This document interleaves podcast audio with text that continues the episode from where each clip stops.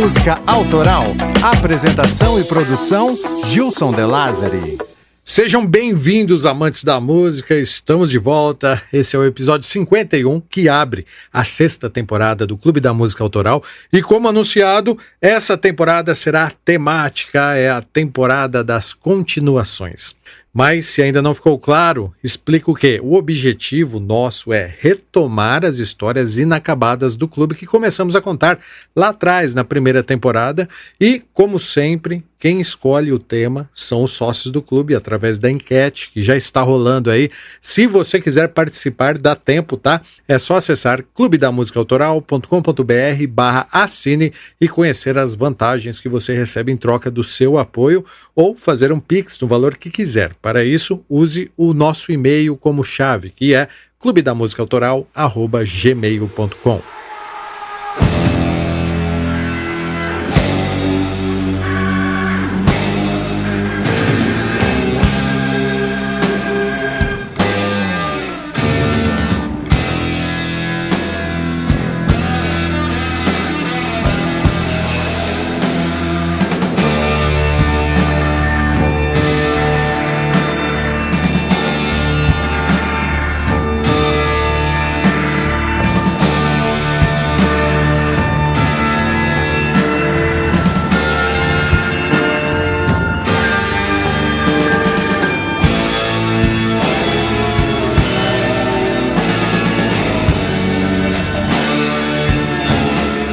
No mais, entre os recados que preciso passar antes de começarmos, lembro das playlists.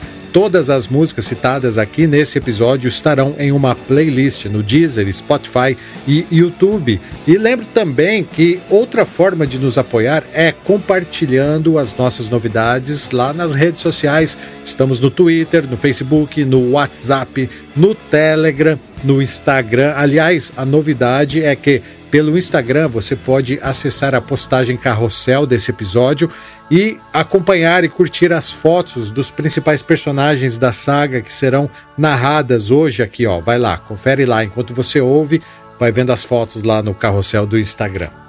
Lembro também que, ao fim dessa temporada, como já é uma tradição por aqui, Cocão e eu faremos um episódio extra para ler as mensagens e ouvir os áudios que nos foram enviados pelos ouvintes. Então, não se acanhe, caro ouvinte do clube, bora lá interagir com a gente. Procure por Clube da Música Autoral, que só de seguir você já começa a fazer parte desse clube. So thought might like to go to the show.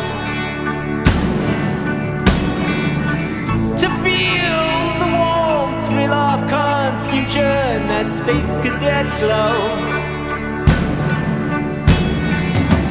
I got some bad news for you, sunshine. It isn't well, he stayed back in the hotel and they sent us along as a surrogate band.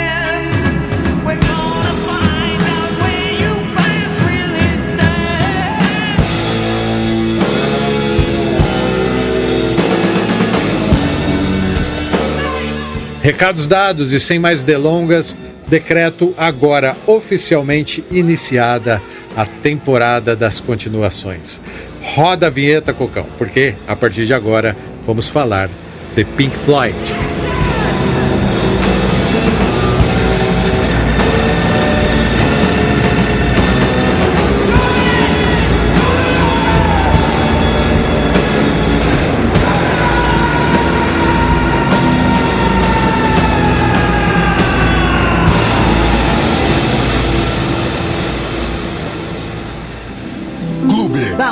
Música autoral. Paramos o episódio 7 da primeira temporada no The Dark Side of the Moon de 1973. Esse foi o oitavo disco do Pink Floyd e um dos mais aclamados pela crítica especializada. Também é o mais vendido da banda e o terceiro mais vendido do mundo, ficando atrás apenas de Thriller, do Michael Jackson, e Back in Black, do ACDC. Então, deu para sacar, né, a importância desse disco. O que me intriga é que Pink Floyd é uma banda de rock progressivo, um estilo, digamos assim, não muito popular se compararmos com Michael Jackson é, e outros artistas pop que vendiam suas imagens e suas polêmicas para agregar e somar ao montante das vendas dos discos. Mas os produtores do Pink Floyd, que eram eles mesmos, né, ignoravam esse tipo de marketing. E as polêmicas de bastidores são poucas. Acho que a crise mental de Sid Barrett, o primeiro vocalista, foi uma dessas polêmicas e tal. E fora as tretas entre Roger Waters e David Gilmour, a demissão do tecladista Richard Wright, né, teve isso também. Fora isso, não vimos assuntos de bastidores tendo mais importância do que a música, quando o assunto é Pink Floyd, concordam?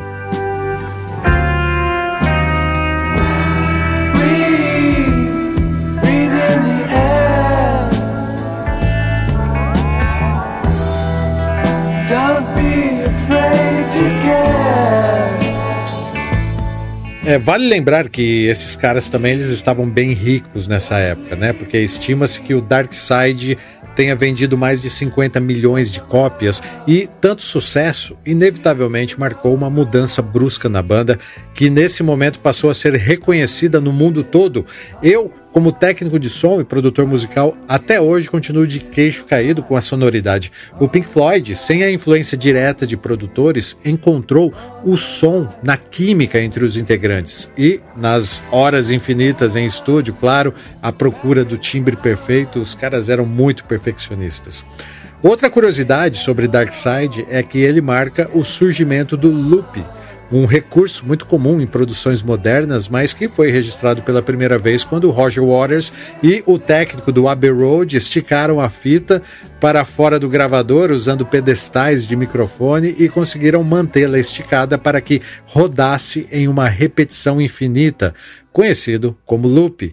Podemos ouvir esse recurso, por exemplo, em Time e Money.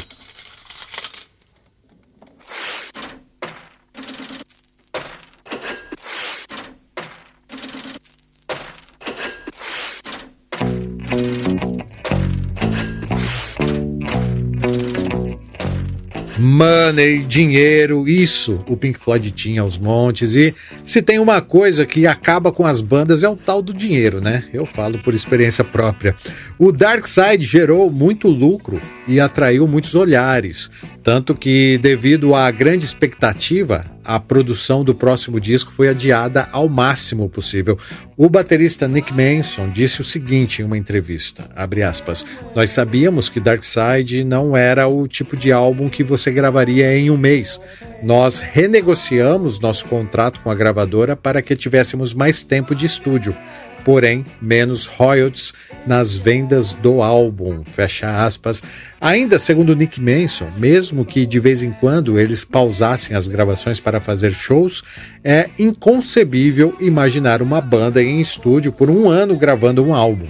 Mas esse foi o período que o Pink Floyd demorou para finalizar esse que é considerado o maior clássico do rock progressivo. E tenho certeza de que valeu a pena, porque garantiu uma aposentadoria confortável para todos os integrantes do Pink Floyd, inclusive para Clary Torrey, que acabou sendo creditada como compositora em The Great Gig in the Sky. Mas chega aí. Como todo esse sucesso afetou a vida e o ego dos protagonistas da nossa história, hein? Os primeiros conflitos já haviam surgido quando o Roger Waters assumiu o controle criativo do Pink Floyd.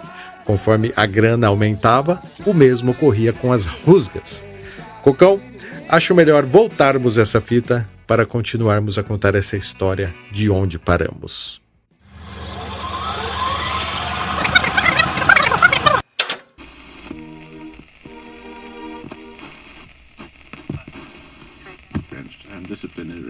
Remains mercifully. Yes, and, and neither would you, Derek, this star nonsense. Yes, yes. No, it isn't. I'm sure of it.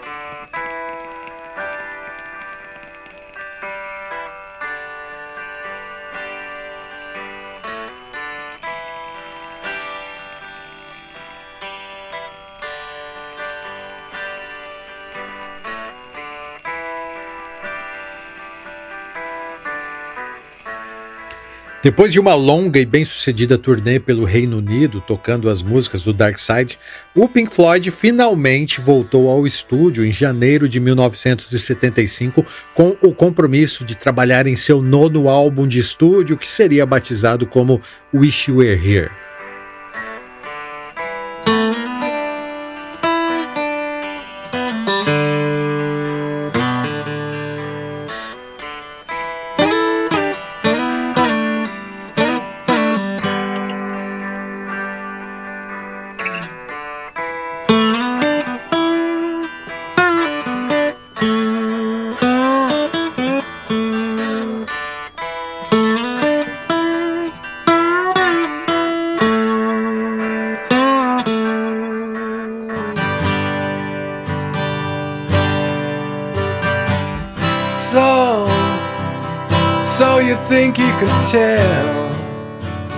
Como em time que se está ganhando não se mexe, o mesmo auxiliar de produção de Dark Side, Alan Parsons, foi convidado para trabalhar no novo disco da maior banda da época. E vejam que audácia, ele negou. Parsons havia começado sua carreira como auxiliar no EMI Studios, também conhecido como Abbey Road, e trabalhou em várias produções por lá. Mas assim que foi acreditado pelas gravações dos dois últimos discos dos Beatles, Abbey Road de 69 e Larry B de 1970, a sua importância no estúdio foi elevada, principalmente quando assinou a coprodução do Dark Side of the Moon e imediatamente se tornou um produtor requisitado. Como eu disse, Parsons se recusou a trabalhar novamente com o Pink Floyd. Sabe por quê? Porque ele havia montado a sua banda e queria se dedicar a ela. Estamos falando do Alan Parsons Project, que teve a sua importância na história da música também.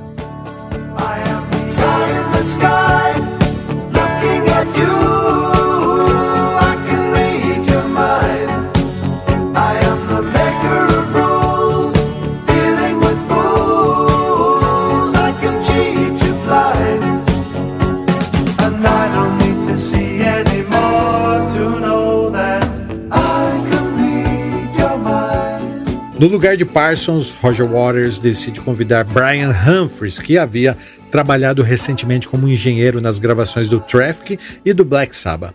E beleza, segue o jogo. Inicialmente, o Pink Floyd estava meio travado com as composições do novo disco, assim, sem conseguir encontrar um repertório relevante. Também, né? Imagina a pressão para fazer algo ao menos equivalente depois do Dark Side. O Pink Floyd poderia ter acabado nessa fase, mesmo assim, eles ainda seriam relevantes e ricos pelo resto da vida. Então, existia sim uma certa resistência por parte dos integrantes que já haviam atingido o topo da indústria fonográfica. Isso sem falar no período de um ano que eles passaram em estúdio gravando o Dark Side. Aquilo os havia deixado fisicamente e emocionalmente esgotados. O tecladista Richard Wright mais tarde descreveu essas primeiras sessões de Wish We're Here como um período difícil para a banda e Waters as considerou até torturantes. O guitarrista David Gilmour, que havia substituído Sid Barrett anos antes, era o único com gás e continuava interessado em melhorar a sonoridade da banda. O casamento do baterista Nick Mason ia de mal a pior e, somando tudo isso, um mal-estar geral dominou o clima da banda no estúdio. Ricos e famosos, egocêntricos e sem direção artística, as chances do Pink Floyd acabar antes de Wish You Were Here foram reais, sabia? Mas Roger Waters, após muita reflexão, começou a visualizar um novo conceito. Entenda que o Pink Floyd havia atingido um patamar artístico inquestionável e isso permitia que eles testassem as novas ideias ao vivo mesmo quando aquilo não estivesse pronto, pois a improvisação fazia parte do show. E no ano anterior, 1974, eles haviam esboçado três composições originais nos shows que haviam tomado forma. Essas composições tornaram-se o ponto de partida desse álbum.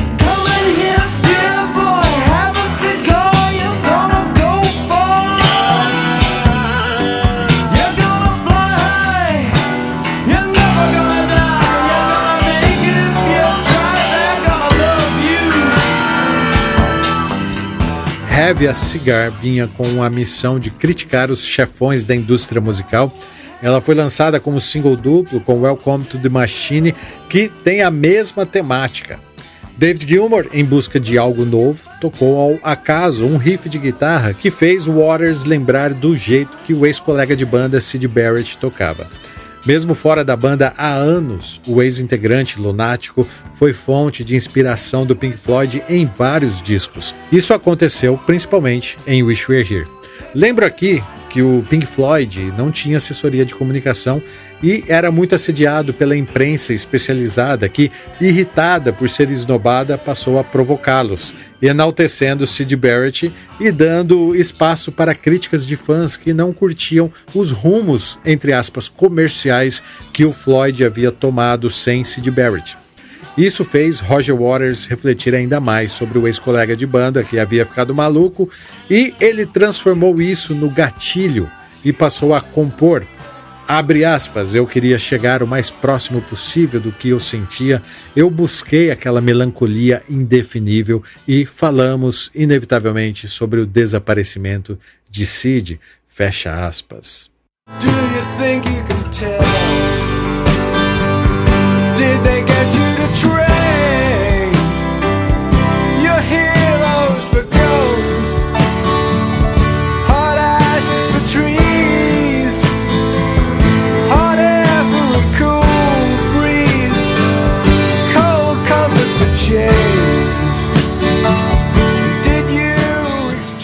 De tanto falarem nele, Sid Barrett, como um fantasma, acabou aparecendo no estúdio em uma visita surpresa Storm Togerson, o homem por trás das capas dos discos do Pink Floyd, estava lá e relatou que Sid se sentou e conversou um pouco, mas ele não estava lá realmente e puxava uns papos meio desconexos. Ele havia mudado significativamente em todos os aspectos. Estava gordo, careca, tinha as sobrancelhas raspadas e usava um sobretudo branco com sapatos brancos. Sid estava tão diferente que David Gilmour não o reconheceu inicialmente. Waters teria ficado profundamente chateado com essa experiência que acabou redefinindo o conceito The Wish We're Here. How I wish, how I wish you were here.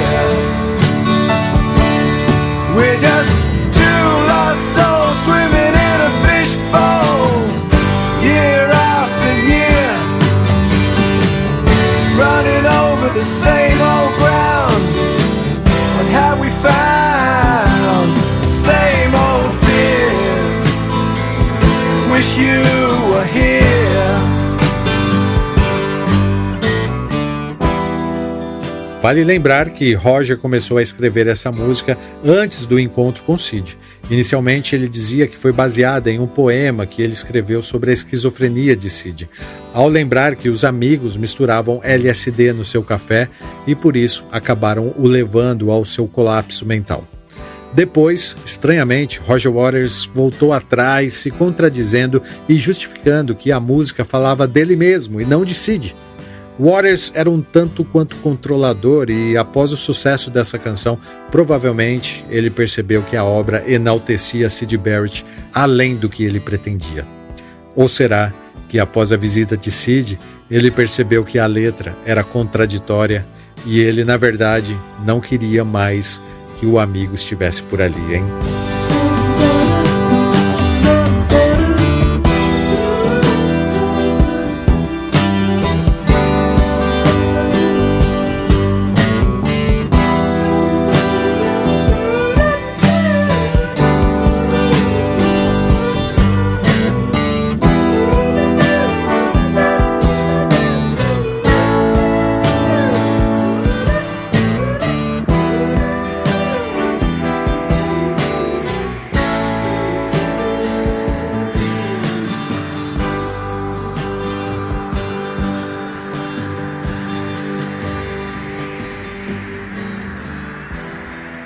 David Gilmour e Roger Waters raramente trabalharam juntos em composições, mas Wish We're Here foi uma das exceções e Waters reconheceu que a colaboração de David Gilmour, tanto na letra quanto na música, foi muito boa.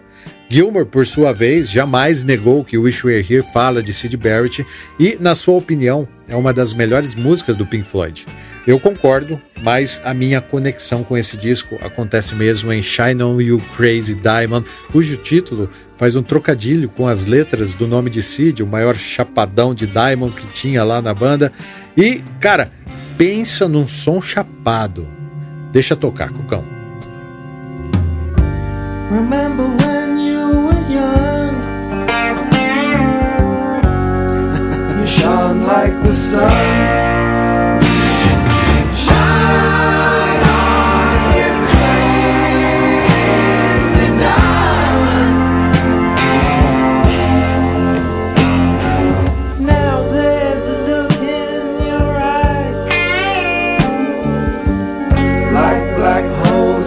Uma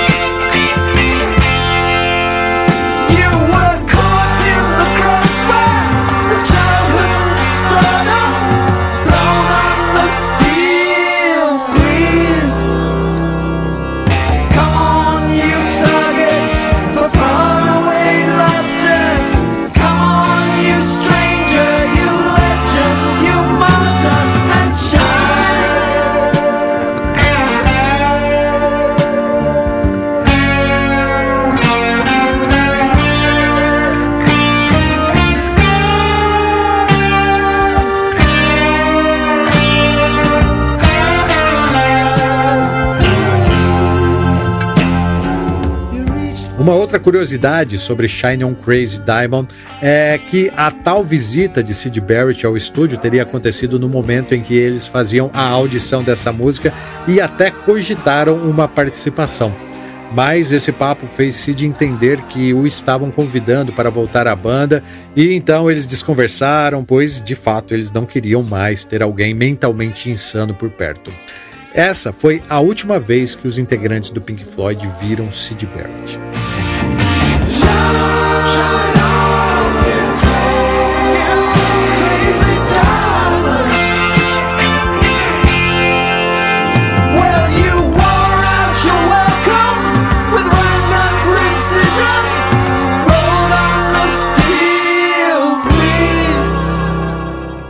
O LP Wish We're Here foi lançado no dia 2 de setembro de 1975 e é o segundo álbum conceitual do Pink Floyd. Teve a maioria das composições e letras novamente assinadas por Roger Waters e recebeu críticas mistas. Como era previsto, os críticos acharam um álbum ok, mas que ele estava aquém de Dark Side. Posteriormente, Wish Were Here foi aclamado pela crítica como um dos maiores álbuns de todos os tempos e foi citado pelo tecladista Richard Wright e pelo guitarrista David Gilmour como o álbum favorito deles no Pink Floyd. Eu seria injusto se também não fizesse uma citação à capa de Wish Were Here, pois lembro que no começo de toda essa minha adoração pela música, eu ia na loja de discos de vinil, lá na letra P, só para viajar nas capas do Pink Floyd. Se por acaso você não lembra, esse disco é aquele em que dois homens se cumprimentam, com um deles em chamas. Como assim, né? É sensacional. O conceito de Storm Togerson, um renomado designer gráfico que, além de ter criado o Prisma em Darkseid, foi também o cara que sugeriu o nome do disco, Wish We're Here. A sua agência Hipnoses bolou e produziu inúmeras capas de sucesso. Convenhamos, encontrar uma ideia de capa que combinasse com o som intelectualizado da banda deve ter sido bem difícil. Os caras mandaram tão bem nessa capa aí que o Pink Floyd acabou usando todas as outras ideias que foram apresentadas.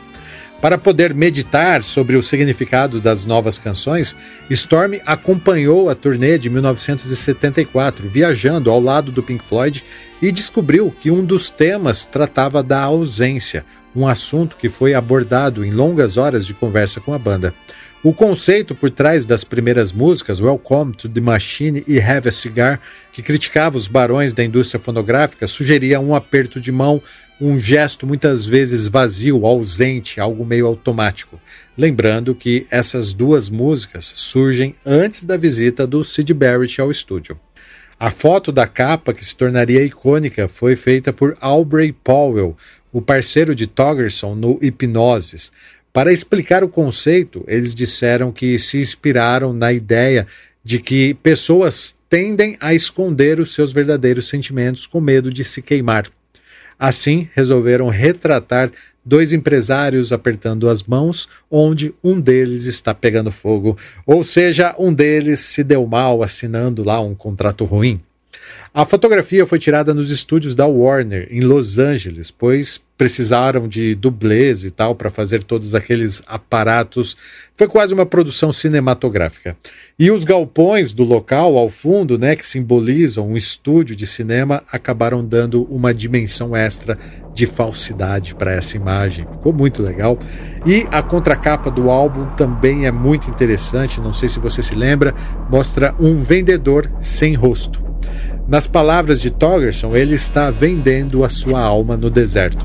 A ausência de pulsos e tornozelos do vendedor simboliza a sua presença como um traje vazio. Cara, é muito louco e é feito para você pegar lá o vinilzão grandão, pôr no toca-discos e ficar viajando na capa enquanto ouve. Infelizmente, acho que perdemos isso hoje em dia. Mas chega aí. Onde você acha que o conceito de capa se encaixa na principal inspiração de Wish We're Here, Sid Barrett. Seria o homem apertando a mão ou o homem queimado? Eu tenho meu palpite, mas dessa vez eu vou deixar a reflexão por conta de vocês.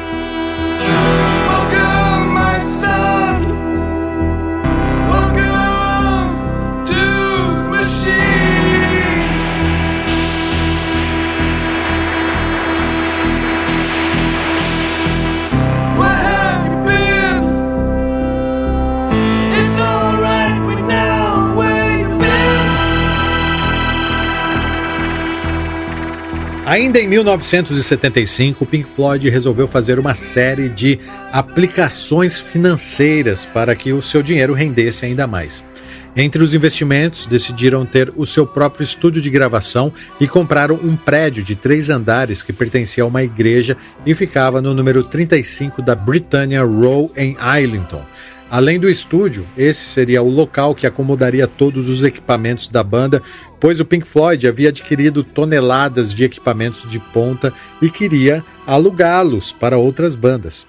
E no terceiro andar seria o escritório onde os executivos trabalhavam. Em 1976, o Britannia Raw Studios ficou pronto e recebeu a banda para a gravação do seu décimo álbum, que é Animals.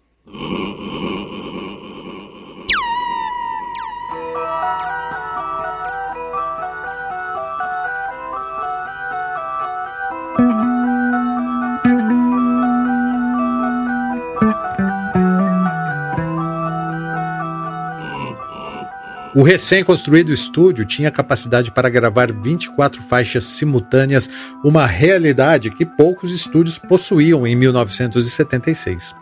O Pink Floyd sempre foi minucioso quanto à qualidade sonora de seus discos, e nesse estúdio havia um verdadeiro arsenal de equipamentos analógicos, o que hoje chamamos de equipamentos vintage, né, e usamos de forma virtual naquela época, eram feitos sobre encomenda para estúdios como esse, do Pink Floyd. O conceito de Animals foi baseado na fábula política de George Orwell, Animal Farm, aqui mais conhecido como a Revolução dos Bichos, que Roger Waters havia lido e ficou muito inspirado, tal. Acho que foi a partir daí que ele começa a se politizar.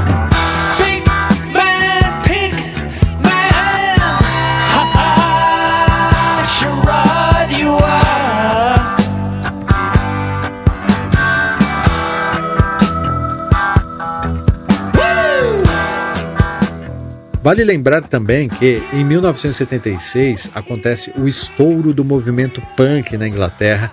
Em comum, esses punks odiavam bandas como o Pink Floyd, que convenhamos, né, eram os caras lá meio mauricinho, tanto quanto snobs, então foram alvo de muitos ataques, porque criticar a realeza e o Pink Floyd fazia parte do ritual anarquista esse contexto histórico veio a influenciar o som de Animals, pois a sonoridade ficou mais densa.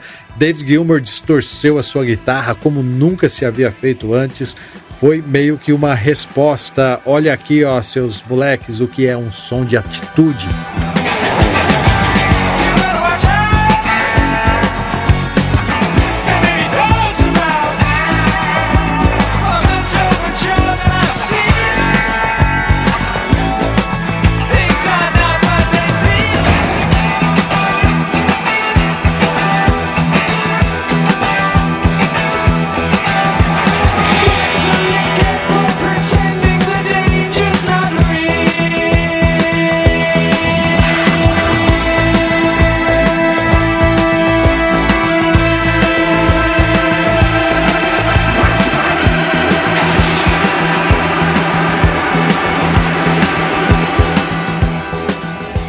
As letras desse disco descrevem diferentes classes da sociedade, como cães, porcos e ovelhas, fazendo comparações provocativas e reflexivas. Sobre a capa de Animals, a Hipnose recebeu o crédito, mas não conseguiram executar a ideia original, que era fotografar o porco inflável na frente da antiga Battersea Power Station. Então, Roger Waters escolheu ele, uma foto da fábrica, e a Hipnose apenas sobrepôs a imagem do porco artificialmente. Esse fato, no futuro, viria a ser o motivo do rompimento da hipnose com o Pink Floyd. Sobre as faixas desse disco, um grande destaque, na minha opinião, claro, é Dogs. gotta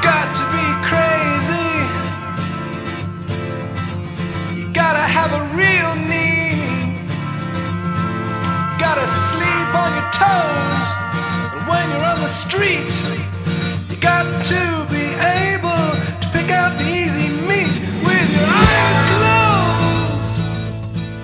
Novamente teve treta. A divisão dos royalties era motivo constante de conflitos entre os integrantes da banda. Embora Gilmour tenha sido o grande responsável por Dogs, uma canção enorme que ocupou quase todo o lado do álbum, com 17 minutos de duração, ela não foi dividida como acontecia com as composições de Roger Waters. Para entender a divisão de royalties do Pink Floyd, precisamos entender que o tempo de duração da música não importava, apenas a quantidade de faixas é que entrava na contabilidade. Sabendo disso, Gilmour tentou dividir Dogs em duas ou três faixas, mas Waters vetou. O motivo da ira de Gilmour é que ele recebeu menos do que o Waters, que dividiu uma música muito mais curta, que é a Pigs on the Wing, em duas partes de um minuto e meio cada um. Espertão esse Roger Waters, né?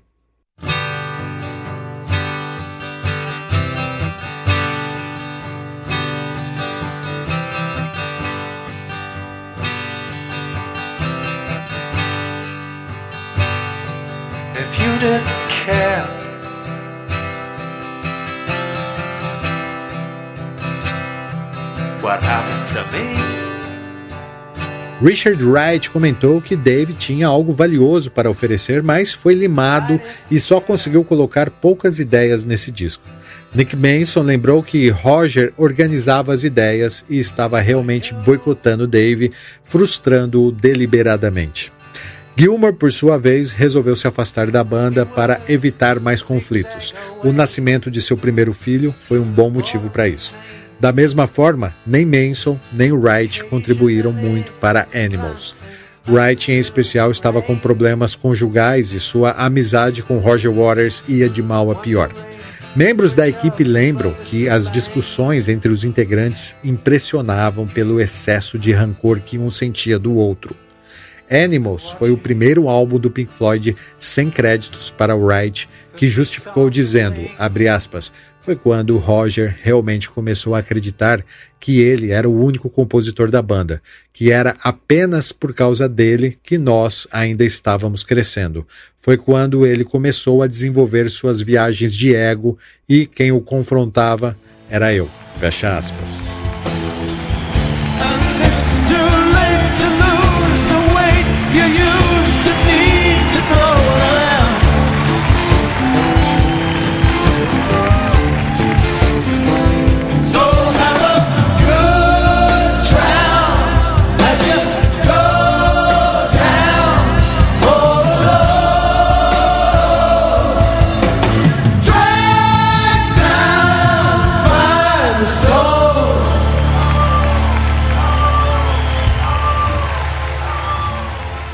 Como já era de praxe, após o lançamento de cada disco, a banda partia em turnê.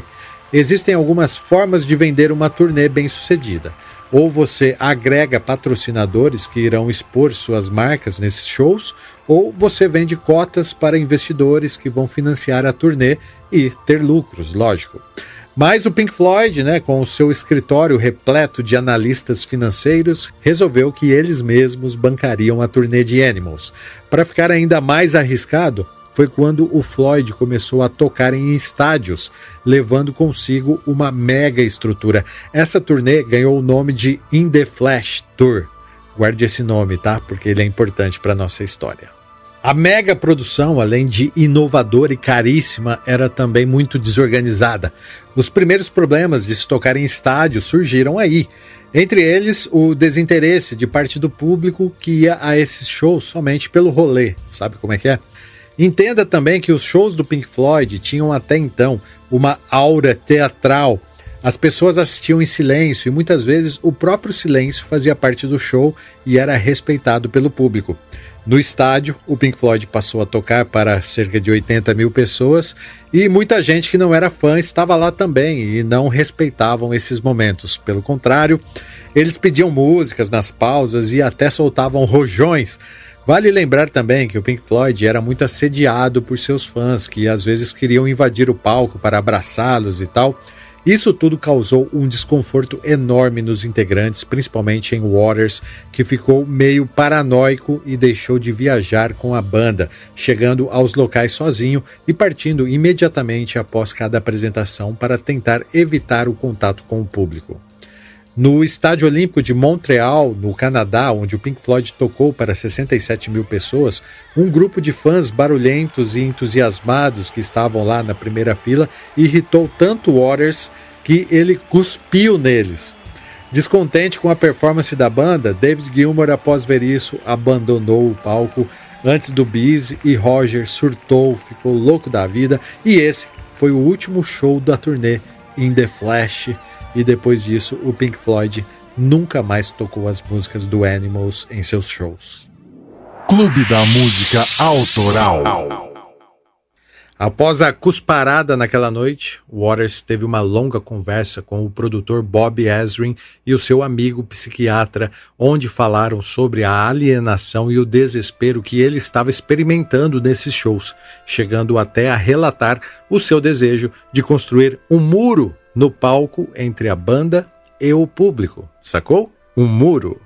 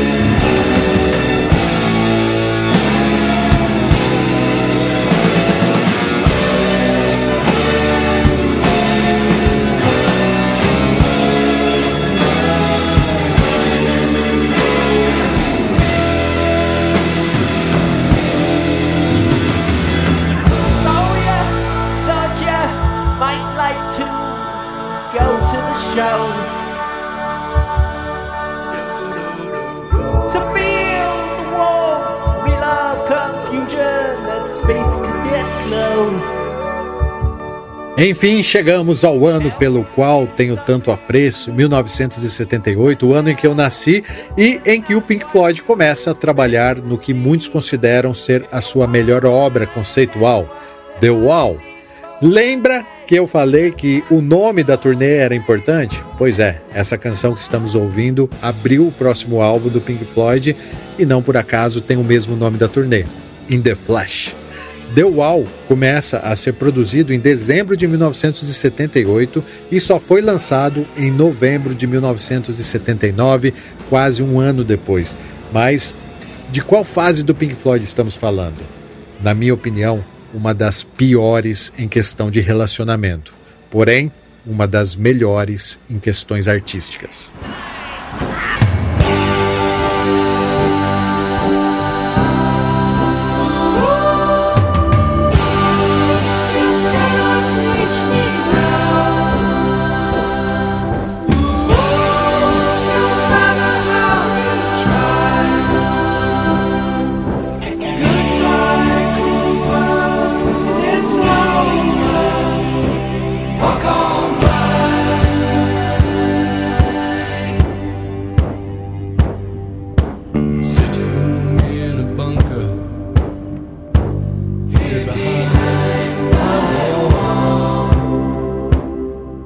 Aquele fim conturbado da última turnê havia marcado um ponto baixo para a banda que contabilizou prejuízo milionário devido a uma série de fatores, entre eles os investimentos e as transações escolhidos pelos agentes financeiros da banda que, na tentativa de fugir dos altos impostos, haviam feito aplicações de alto risco, resultando em grandes prejuízos. Além disso, a turnê havia fechado no vermelho e o Sindicato dos Profissionais de Shows e Eventos de Londres não entrou em acordo com a banda. Daí, além dos altos custos da turnê, além dos impostos atrasados, tiveram que pagar também indenizações. Reza a lenda que o prejuízo do Pink Floyd foi de 16 milhões de libras pela turnê In The Flash.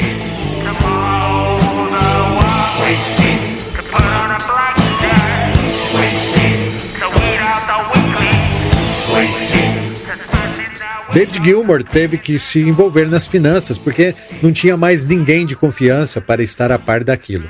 Nos bastidores havia rumores de que o Pink Floyd estava falido.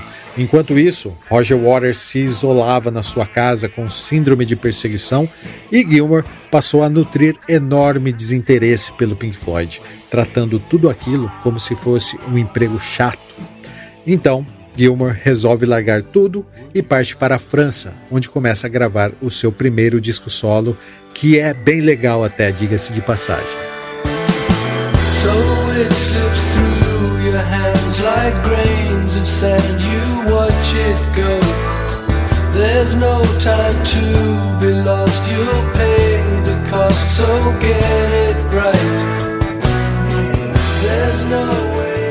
não foi só o Gilmer que se dedicou ao trabalho solo, não, tá? Richard Wright também gravou seu primeiro disco solo em 1978, mas, diferente de Gilmer, o disco de Wright não emplacou. Nick Manson aproveitou a debandada e ocupou-se produzindo o novo álbum do guitarrista Steve Hillers. Waters, por sua vez, começou a escrever sobre os seus traumas da última turnê e aquele incidente da cusparada tornou-se o ponto de partida para o novo conceito que simbolizava o reencontro com eventos traumáticos que marcaram a sua infância, como por exemplo a perda do seu pai.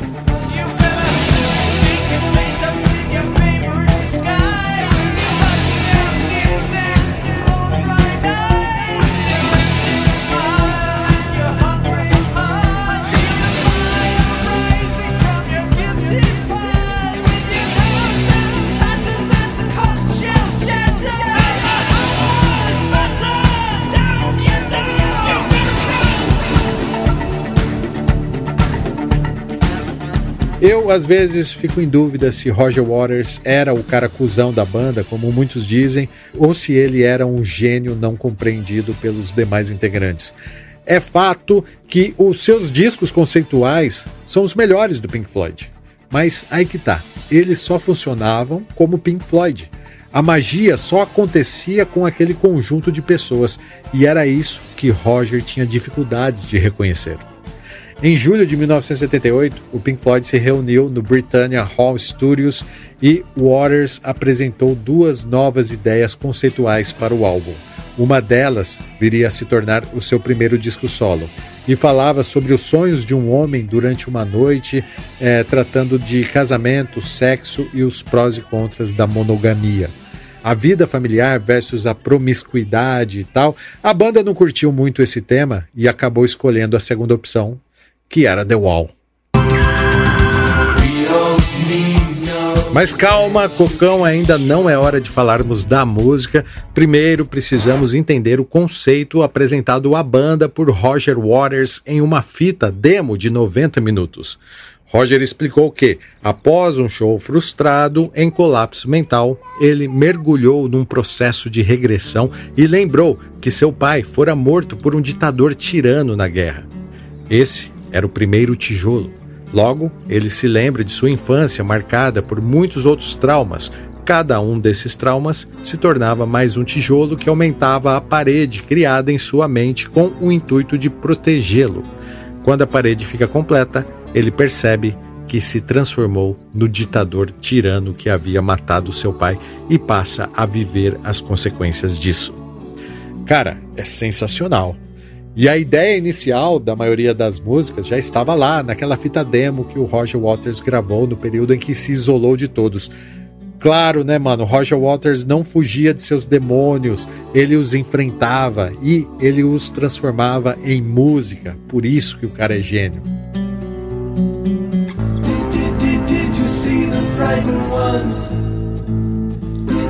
Did, you hear the falling bombs? you ever wonder why we had to run for shelter when the promise of a brave new world unfurled beneath the clear blue sky? George Roger Waters nasceu no dia 6 de setembro de 1943, no olho da Segunda Guerra Mundial. Seu pai, Eric Fletcher Waters, foi um oficial britânico do 8 Batalhão dos Fuzileiros Reais, que acabou morto durante uma batalha contra os nazistas no dia 18 de fevereiro de 1944. Roger tinha apenas cinco meses de idade.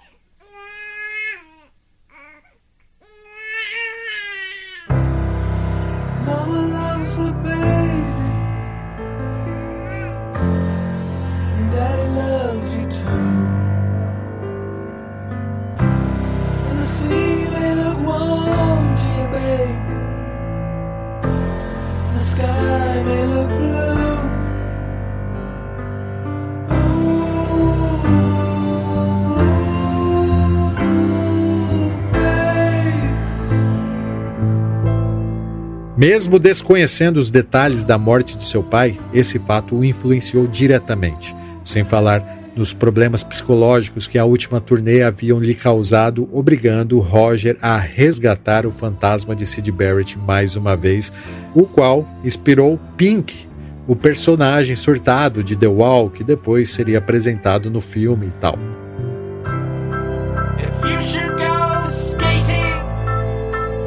on the thin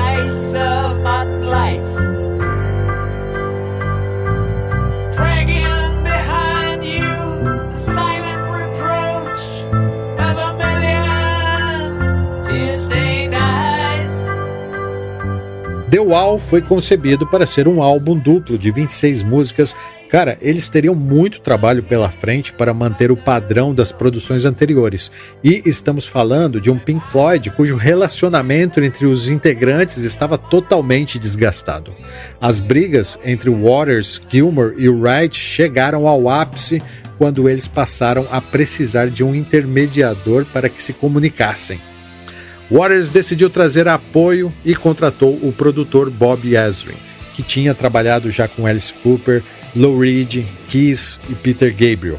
Mas Bob era um cara meio indisciplinado e desde o início as tretas já rolaram, principalmente porque Bob queria mexer no conceito de Waters. Ele até que permitiu, mas deixou claro quem é que estava no comando, dizendo a Bob: Ó, oh, você pode escrever o que quiser, só não espere nenhum crédito por isso. Ezrin e Gilmour revisaram a demo de Waters, descartando tudo que achavam que não era bom o suficiente. Waters e Ezrin trabalharam juntos na história, melhorando o conceito, até que conseguiram apresentar um roteiro de 40 páginas para o resto da banda. Eles fizeram uma leitura de mesa, como se faz com uma peça de teatro, sabe?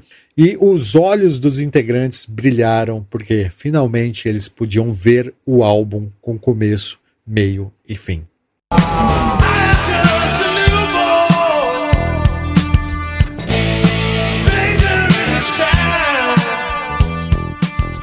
Ezrin ampliou o enredo, distanciando-o do trabalho autobiográfico que Waters havia escrito e apresentou um personagem fictício, um astro do rock, que se chamava Pink.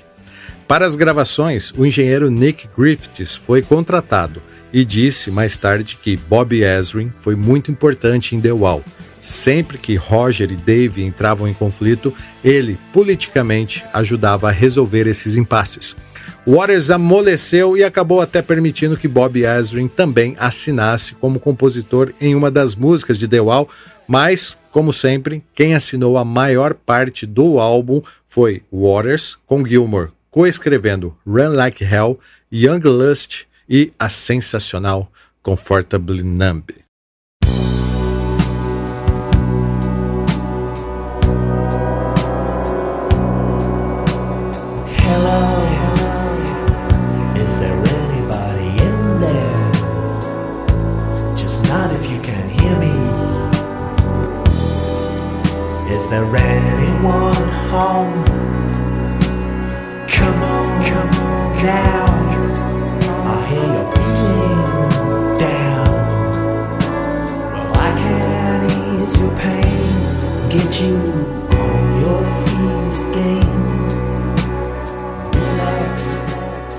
Se você me falar que essa é a melhor música do Pink Floyd, dependendo do dia, eu acho que eu posso até concordar. Uma música toda concebida por Dave Gilmour para o seu disco solo, sabia?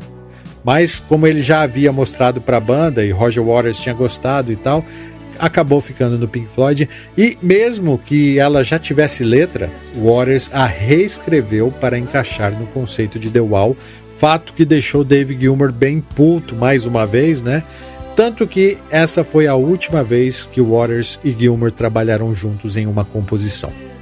Não sei se Gilmour se arrepende de ter deixado essa música ser lançada pelo Pink Floyd, mas aí que tá. Será que Comfortably Numb teria o mesmo impacto em um disco solo do Gilmour? Nunca saberemos e agora preciso interromper essa locução para ouvirmos o solo.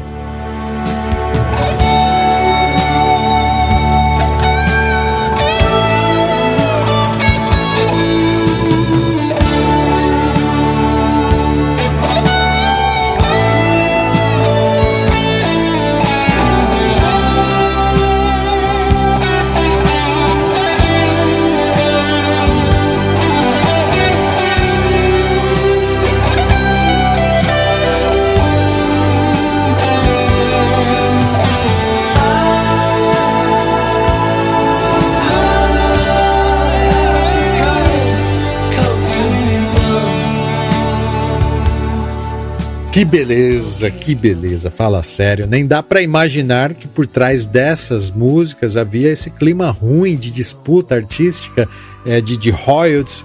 A gravadora Columbia Records, ciente de todas as tretas, começou a prever que a banda poderia se desfazer antes de finalizarem o disco. Isso seria um prejuízo gigantesco, principalmente em horas de estúdio. Vale lembrar que, devido à crise, o Pink Floyd vendeu o Britannia Studios e as gravações do The Wall ocorreram em vários estúdios diferentes, em Londres, na França e também nos Estados Unidos. Enfim, a gravadora estava bem preocupada e estrategicamente fizeram uma proposta para Roger Waters. Roger, seguinte, meu amigo, você me entrega esse disco a tempo dele ser lançado antes de dezembro de 1979 e nós aumentamos os royalties da banda em tantos por cento.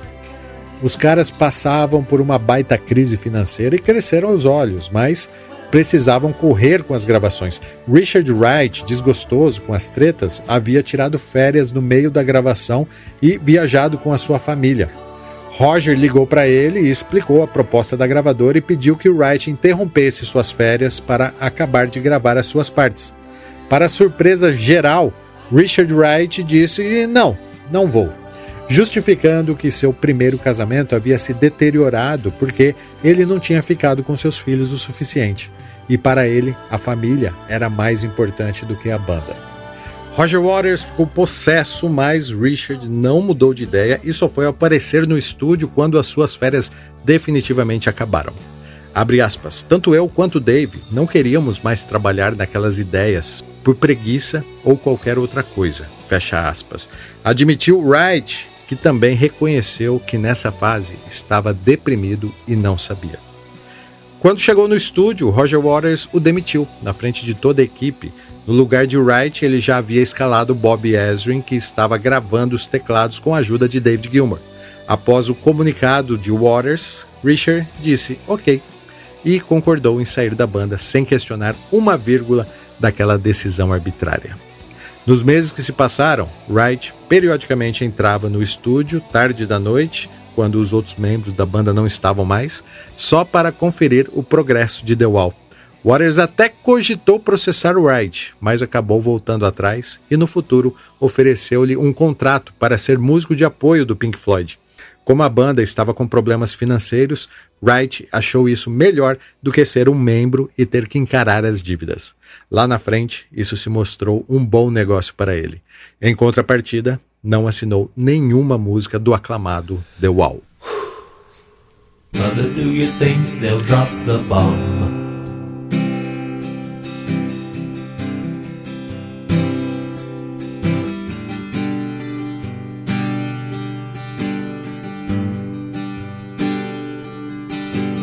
Mother, do you think they'll like this song?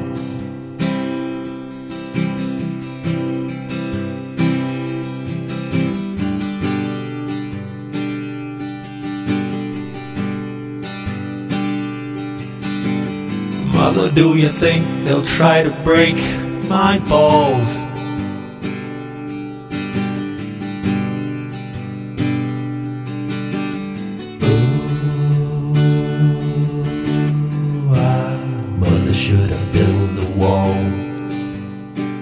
Mother é uma canção que marcou muito também.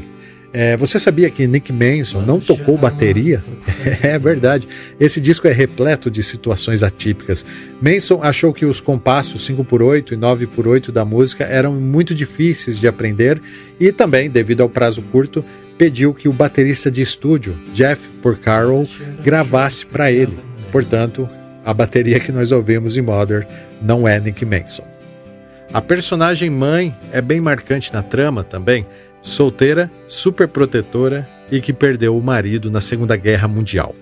A música narra uma conversa do filho e a sua mãe, onde entendemos que a superproteção da mãe está ajudando a construir o um muro com a desculpa de tentar proteger o filho. Nessa música, David Gilmour se garante como um dos maiores guitarristas do mundo ao usar poucas notas para imprimir muito sentimento em um dos mais belos solos do rock.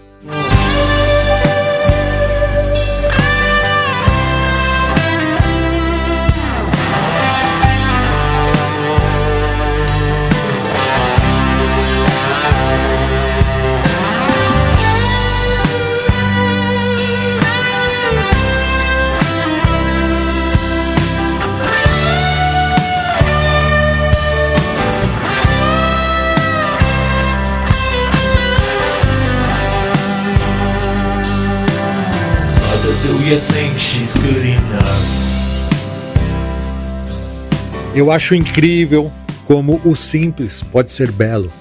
Obrigado por isso, Dave. The Wall é uma ópera rock conceitual, uma obra artística das mais notáveis feita para ser apreciada no todo, ou seja, ouvindo na sequência suas 26 músicas que somam 80 minutos de duração.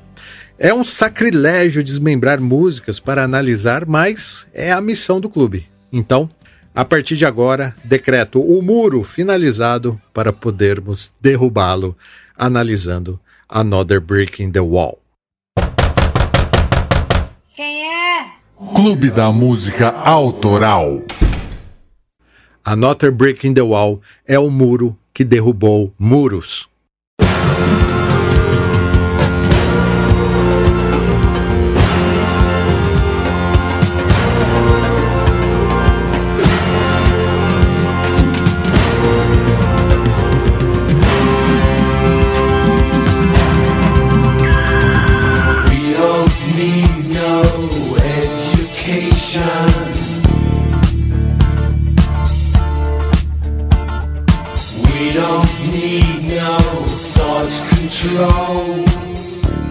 Acordo com a Columbia Records rezava que o disco deveria chegar às lojas antes de dezembro, após uma produção repleta de problemas e desprazeres, né?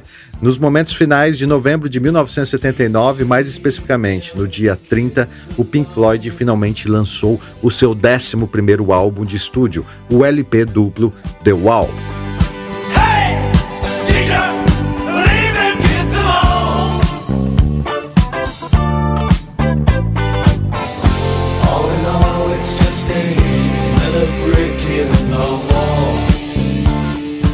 O gatilho para Roger Waters criar o conceito de sucesso que encontramos no disco foi a pressão que sofreu dos fãs do Pink Floyd, né, entre aspas, algo que beirava a idolatria e o fazia se sentir como alguém que poderia influenciar um enorme grupo de pessoas a fazer tanto o bem quanto o mal. Claro que, quando falamos de ditadores, o bem e o mal são subjetivos, mas como líder da maior banda dos anos 70, ele precisou tomar decisões que o marcaram como sendo um cara arrogante, ganancioso e controlador. Waters teria se transformado em um ditador ao golpear a democracia floydiana? Essa ficha começou a cair quando os demais integrantes o deixaram só, em especial o seu melhor amigo, o baterista Nick Manson. Ao isolar-se, Roger Waters pensava que estava se protegendo mas o processo pessoal de criar um muro entre ele e as pessoas que o feriam já havia começado desde a sua infância e cada novo trauma se transformava em mais um tijolo.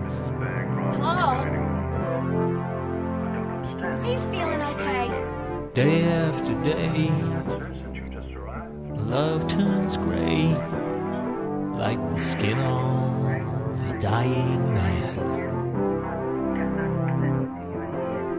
And night after night, we pretend it's alright. But I have grown older, and you have grown colder, and nothing is very much fun anymore. And I. A cusparada que Roger deu no funk e lhe atormentava durante o último show na turnê In The Flash o fez ter ciência da existência desse muro. É o momento do choque de realidade. Qualquer pessoa teria se trancado no quarto com um terapeuta, mas Roger confrontou seus fantasmas concebendo Brick in the Wall, uma das obras musicais mais incríveis já escritas, que foi dividida em três partes. Na parte 1, o protagonista Pink começa a construir um muro metafórico em torno de si mesmo após a morte de seu pai. Aquilo simboliza o primeiro tijolo. Na parte 2, traumas envolvendo sua mãe superprotetora e professores abusivos simbolizam mais tijolos nesse muro. E na parte 3, Pink conclui o um muro que o separa de tudo o que ele amava.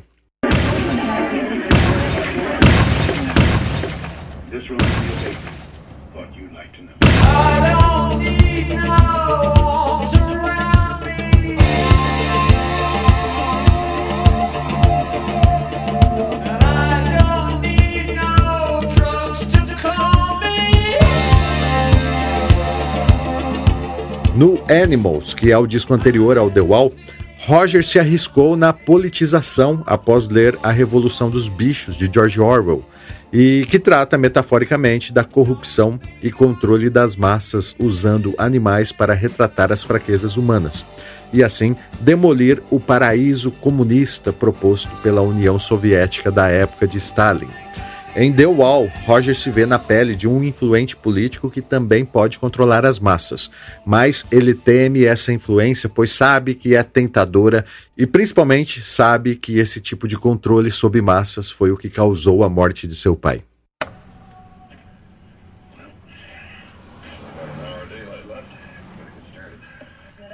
Antes de falar sobre a música em si, tem um outro lado a ser contemplado que teve muita influência no Pink Floyd. Estou falando do Muro de Berlim, oficialmente chamado na Alemanha de Muro de Proteção Antifascista. O Muro de Berlim começou a ser construído por apoiadores do regime soviético em 1961, uma obra colossal com 66 quilômetros de comprimento e quase 5 metros de altura, simbolizando a divisão do mundo em duas partes. De um lado, os capitalistas apoiadores dos Estados Unidos, e do outro, os socialistas sob o regime soviético. Hoje, isso pode parecer inconcebível, mas nem faz tanto tempo assim que o muro foi derrubado. Eu assisti ao vivo pela TV no final dos anos 80. The Wall foi lançado 10 anos antes, em 1979, já com a mensagem oculta de derrube os muros que nos separam.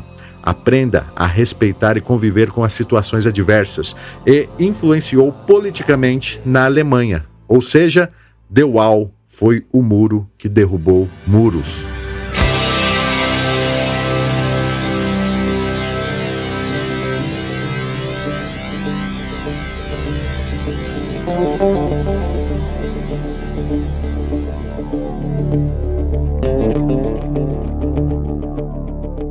Em Another Break in the Wall, parte 1, Roger, interpretado por Pink, questiona seu pai: Você voou ao oceano para lutar por um ideal e deixou apenas uma foto no álbum de família. E grita: Pai, o que você deixou para trás para mim?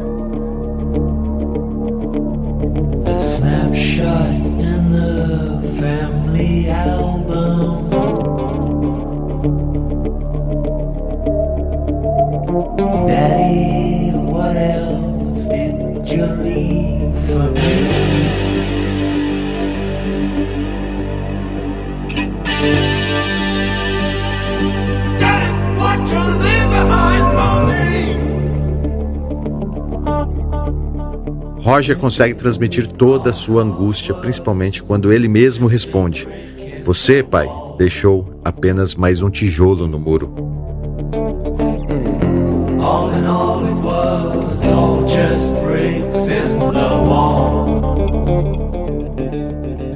Toda essa mensagem, toda essa carga emocional está impressa em uma atmosfera sonora paranoica criada por Dave Gilmour em sua Fender Stratocaster ligada em um delay perturbador, mas que se tornou referência para muitas bandas a partir disso.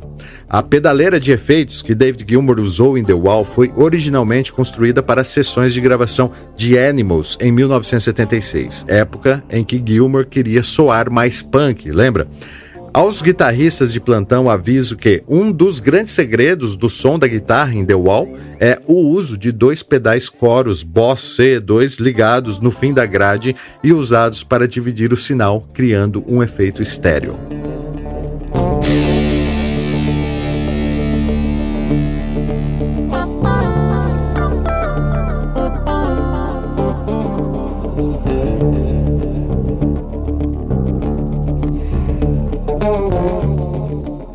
Desde Wish Were Here, o Pink Floyd havia decidido que não lançaria mais singles. Eles achavam uma tática de vendas enganosa e conflitava com o ideal de obra deles, que vendia a ideia de que as músicas deveriam ser ouvidas em sequência para assim acontecer a imersão. Porém, The Wall quebra essa regra e a parte 2 foi lançada como single. Como ela começava assim de forma repentina, adicionaram dois compassos da introdução e, na versão single, ela acaba no meio do solo, limitado, né, claro, pela capacidade do disquinho de vinil. Na época, esse single vendeu 2 milhões de cópias. Foi um sucesso absoluto, mas logo que o LP completo saiu, os DJs das rádios abandonaram a versão single, né, que cortava o solo de Gilmore, e passaram a usar a versão do álbum, iniciando a música em The Happiest Days of Your Life, a faixa que antecede a parte 2 de Another Break.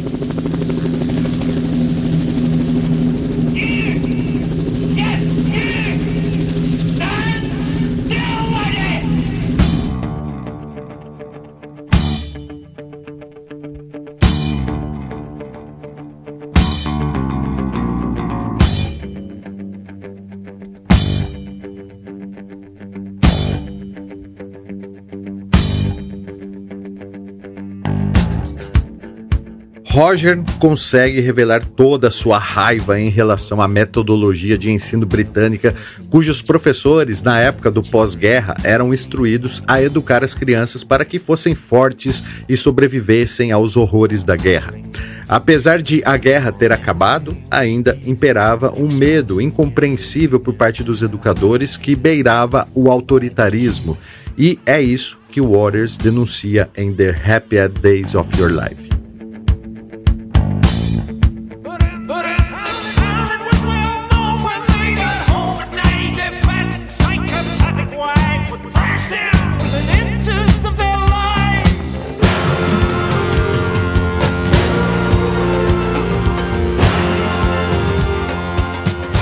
Quando crescíamos e íamos à escola, havia certos professores que gostavam de machucar as crianças de qualquer forma que conseguissem, expondo todas as suas fraquezas, mesmo que cuidadosamente escondida pelas crianças. Roger se vingou ao acusar esses professores de submissos em suas casas, sugerindo que, à noite, suas esposas gordas e psicopatas também os castigavam quase até a morte. Então, temos a frase anarquista que define a obra: Não precisamos de nenhuma educação. Não precisamos de controle mental. Chega de humor negro na sala de aula. Professores, deixem as crianças em paz. Aquilo era rebeldia pura e combinava com o momento histórico que a Inglaterra vivia, quando já se previa a inevitável Guerra das Malvinas. Lembra disso? É, pois é. Mas como assim, né? O Pink Floyd, a banda mais odiada do movimento punk britânico, havia lançado o maior protesto anarquista de todos os tempos.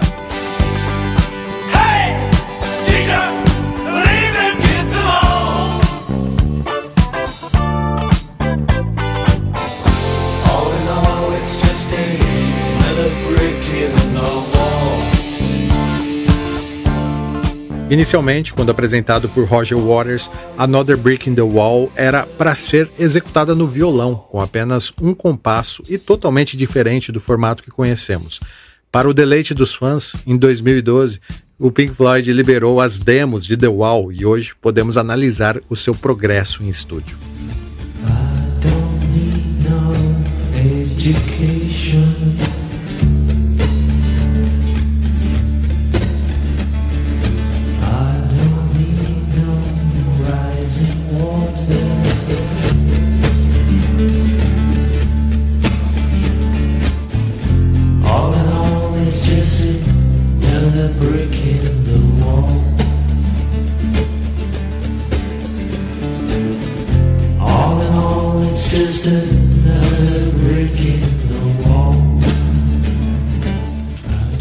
Totalmente diferente do que conhecemos, não? Para chegar ao formato de sucesso que vendeu 4 milhões de singles e depois 30 milhões de álbuns, o Pink Floyd precisou ser desconstruído, literalmente, precisou ter o seu muro derrubado para que um novo arranjo surgisse e o cara responsável por fazer isso é Bob Ezrin. Roger Waters foi maquiavélico ao não dividir os créditos da parte 2 de The Wall com Bob Ezrin. Apenas ele e Gilmour assinam essa faixa, mesmo sendo Bob o responsável por toda essa reformulação da canção. Pense comigo, o que o Pink Floyd tem a ver com o movimento disco music dos anos 70? Nada, né? Obviamente, nada. E se eu te disser que a banda Chic foi a influência para The Wall? Pois é, né? Não dá para acreditar. E essa ideia veio de Bob Ezrin, que era fã do Chic, Quem confessou isso foi David Gilmour, explicando que Bob perguntou para ele o que ele conhecia sobre disco music. Dave confessou com ar de desprezo que nunca tinha ouvido nada, mas Bob, que era um tanto provocador e por vezes havia exaltado a arrogância do Pink Floyd, o desafiou a ir a uma discoteca conhecer a disco music. Em entrevistas posteriores, Gilmer confessou que realmente foi em algumas danceterias, mas detestou a construção das músicas, porém não podemos dizer que não deu certo, pois Gilmore concordou em trabalhar uma levada mais dançante. E é incrível porque não ficou nem um pouco parecido com disco music. Ficou The Wall.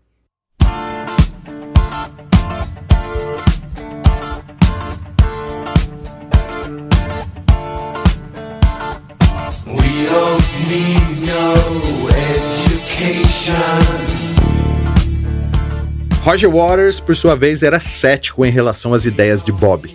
Ele não o impediu, mas também não o incentivou. Apenas disse: vá em frente e perca o seu tempo. Após a inserção da batida dançante, Bob percebeu que a primeira parte da música precisava ser repetida, mas teve muito trabalho para convencer o Waters a cantar duas vezes a mesma letra, algo que para ele representava a falta de inspiração. Então, Bob lembrou que sete anos antes, quando produziu Alice Cooper, ele havia inserido um coral de crianças em uma música chamada Schools Out. Então, pediu ao engenheiro de som Nick Griffiths que gravasse um coral de crianças.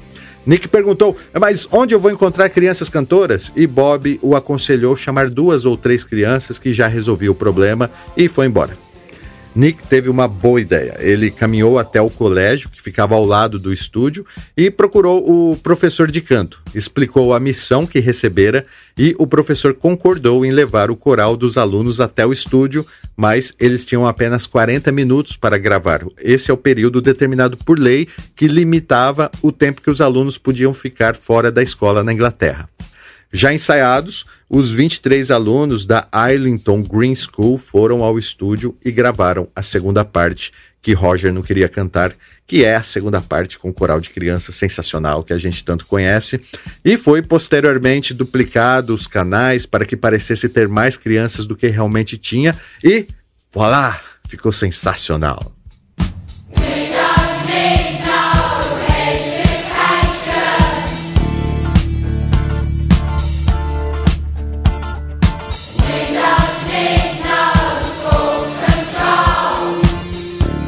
De acordo com Ezrin, quando ele tocou os vocais das crianças para Waters, houve um amolecimento total de seu rosto. Foi quando Waters percebeu que aquele seria um disco importante. Com toda a sua frieza típica inglesa, ele disse a Bob: Ficou ótimo, exatamente o que eu esperava de um colaborador.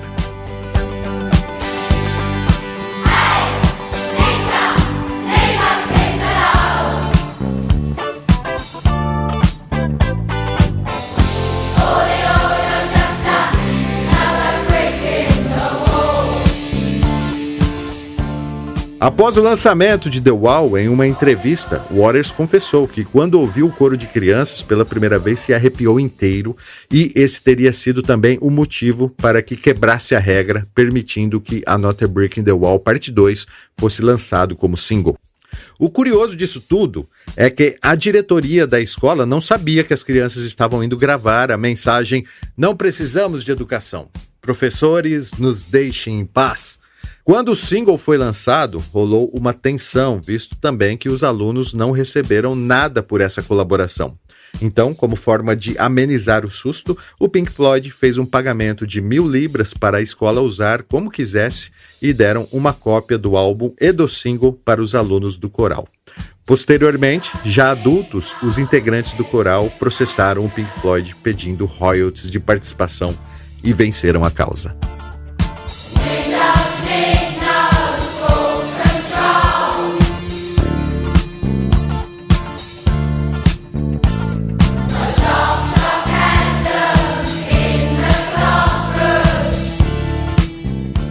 É impossível pensar em Another Brick in the Wall, parte 2, sem falar sobre o solo que David Gilmour compôs e executou de uma forma tão expressiva que parece ter as palavras que faltam na conclusão da letra.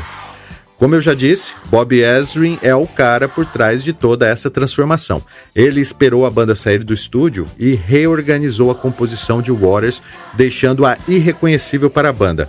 Gilmour não gostava muito da ideia de Bob, mas entrou na onda e fez a levada disco. Porém, ele ainda achava que faltava um solo de guitarra. Fácil, né? Quando você é o David Gilmour.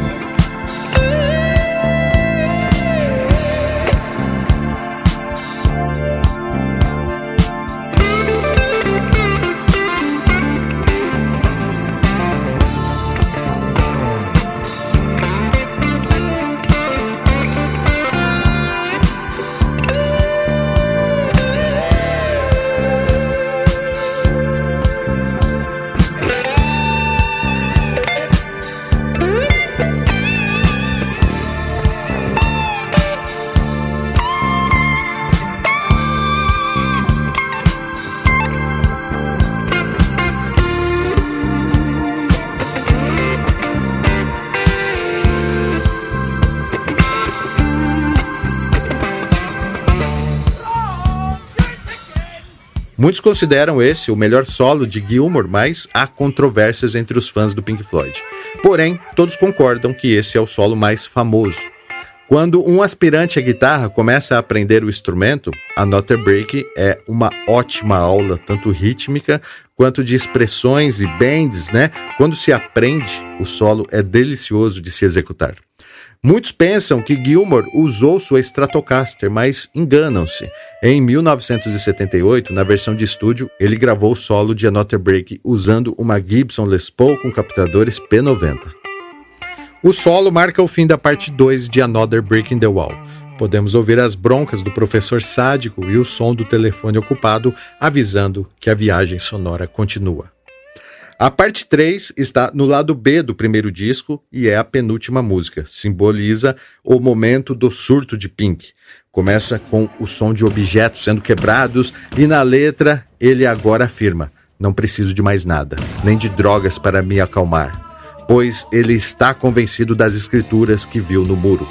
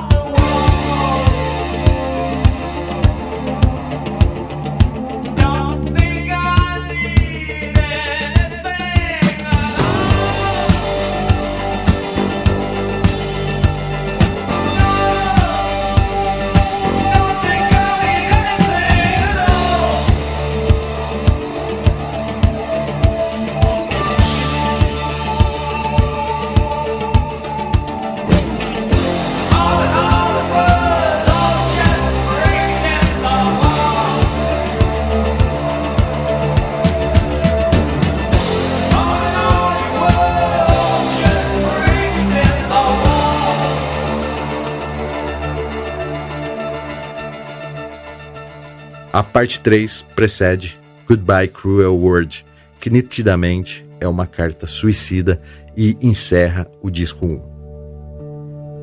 Goodbye, cruel world. I'm leaving you today. Goodbye, goodbye.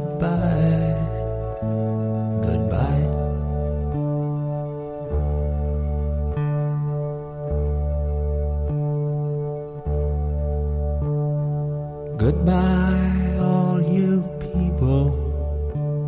There's nothing you can say to make me change my mind. Goodbye. Mas não pense que essa história acaba aqui, não, caro ouvinte, porque The Wall é um álbum duplo e sugiro que você experimente essa experiência. Se por acaso já ouviu na íntegra, repita.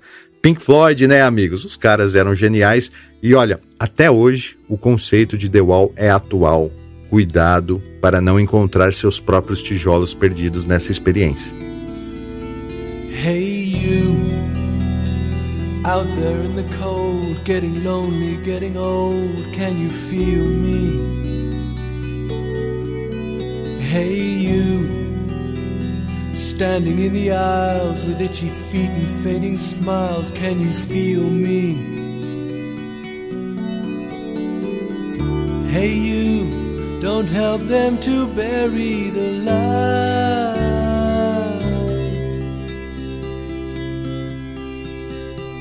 Don't give in without a fight. A título de curiosidade, saiba que a capa desse álbum, que é bem simples, né, com os tijolos simbolizando o muro, não foi feita pela Hipnosis, e sim pelo Pink Floyd. O rompimento ocorreu porque a agência havia publicado um livro de luxo com todas as capas que produziram e as histórias por trás delas. Lá também estava a capa de Animals, aquela que a Hipnosis não conseguiu entregar e teve que ser improvisada por Waters. Ele, que estava estressadão nessa época, ficou muito puto com isso e rompeu com a produtora. Open your heart, I'm coming home.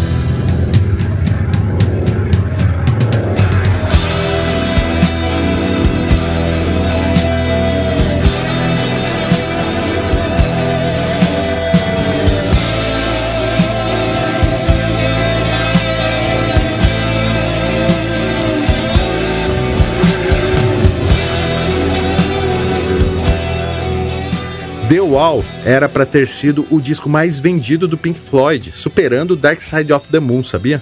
Segundo os dirigentes da Columbia, isso só não aconteceu porque o formato disco duplo encareceu o produto. Detalhe: a gravadora não sabia que eles estavam produzindo um disco duplo e quando descobriram, quase que The Wall não foi lançado. Vocês lembram que a gravadora fez uma oferta de aumentar os royalties da banda em troca deles acelerarem a finalização do disco, né? Pois é, Roger Waters até demitiu Richard Wright por causa disso.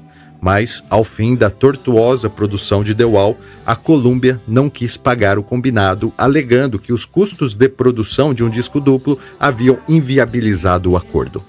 Roger Waters ficou possesso, ameaçou levar The Wall para outra gravadora, mas a Columbia, dona do material, disse que iria processá-los e, por muito pouco, The Wall não foi engavetado. Por fim, entraram em acordo e o álbum duplo, The Wall, se tornou o segundo álbum mais vendido do Pink Floyd, com 30 milhões de cópias produzidas.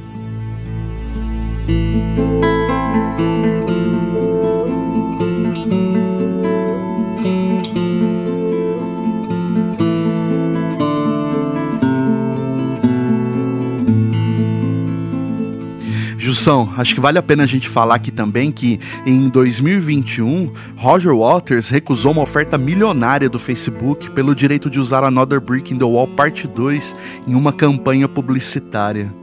Roger Waters, como conhecemos hoje, se tornou um militante de causas políticas, né? Inclusive chegou a influenciar nas eleições de 2018 aqui no Brasil, quando em um protesto acrescentou o nome de Jair Bolsonaro na sua lista de fascistas. Waters também foi um grande defensor de Julian Assange, o líder do Wikileaks que foi preso em 2019 por espionagem. O ex-líder do Pink Floyd viu essa prisão como uma tentativa de silenciar o verdadeiro jornalismo e reprimir vozes dissidentes.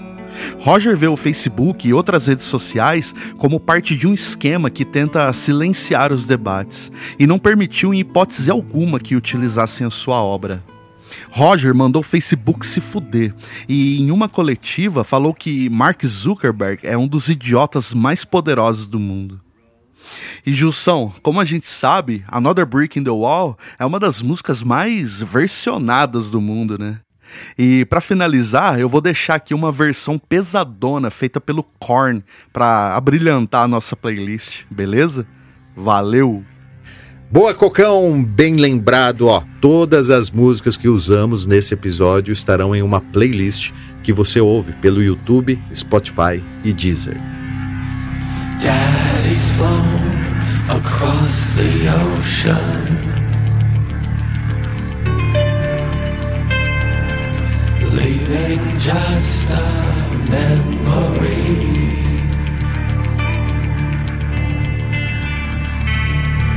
Snapshot in the family album.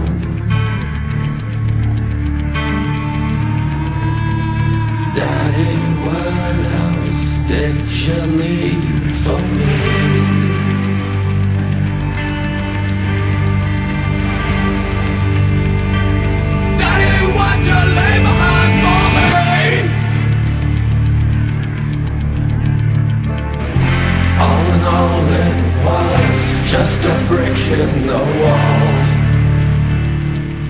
Então é isso. Assim vamos chegando ao fim de mais um episódio do clube, um tanto longo para os nossos padrões, mas eu adorei contar essa história e ó, não acaba aqui não, né?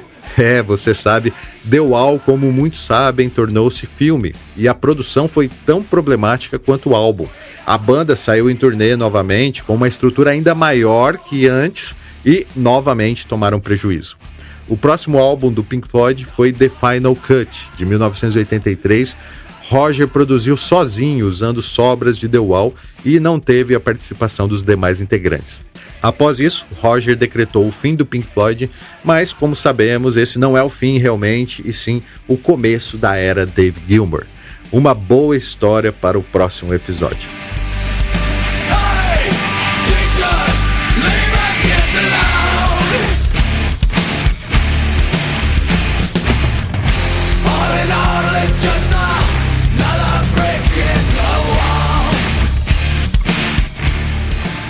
Quero agradecer aqui aos sócios diretores que fazem parte da mais alta patente desse clube, que são eles o Matheus Godoy, Henrique Vera Lima, Caio Camasso, Marcelo Leonardo, Luiz Machado, Lucas Valente, Antônio Valmir Salgado Júnior, João Júnior Vasconcelos Santos, Diego Vinícius, Jacques Liston, Liston Júnior e André Fonseca. Reitero aqui que, se você vê valor no que fazemos, seja um sócio desse clube. Acesse clubedamusicaautoral.com.br barra assine e conheça as vantagens que você recebe em troca do seu apoio. Caso você queira apoiar de outras formas, lembro do Pix do clube, por onde você pode jogar uma moeda pra gente usando como chave o nosso e-mail, que é clubedamusicaautoral.gmail.com.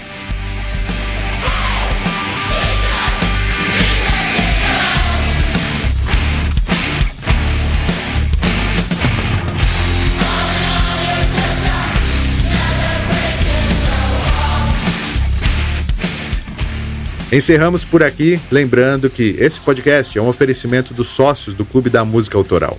A edição é do Rogério Cocão Silva, a revisão é da Camila Espínola e do Gus Ferrone, a arte de vitrine é do Patrick Lima e a produção é minha, Gilson De Lázari. Foi um prazer falar de música com você e até a próxima.